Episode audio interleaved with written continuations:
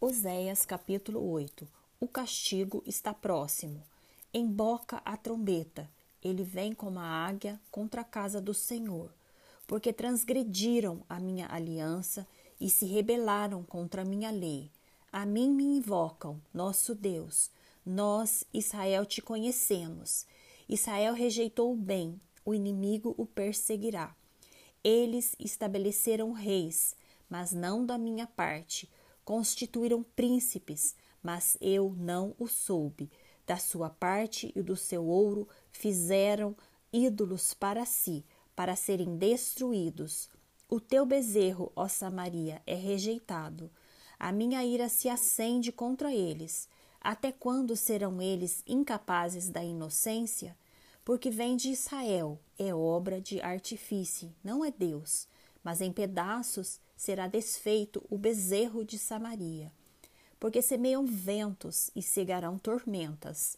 Não haverá seara, a erva não dará farinha, e se a der, comê-la-ão os estrangeiros. Israel foi devorado, agora está entre as nações, como coisa de que ninguém se agrada, porque subiram a Assíria, o jumento montês anda solitário, mas Efraim mercou amores. Todavia, ainda que eles merquem socorros entre as nações, eu os congregarei.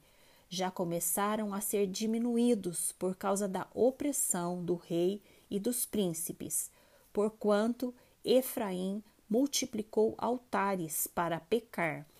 Eles lhe foram para pecar embora eu lhe escreva a minha lei em dez mil preceitos, este seriam tidos como coisa estranha. Amam o sacrifício, por isso sacrificam, pois gostam de carne e a comem, mas o Senhor não os aceita. Agora se lembrará da sua iniquidade e lhes castigará o pecado.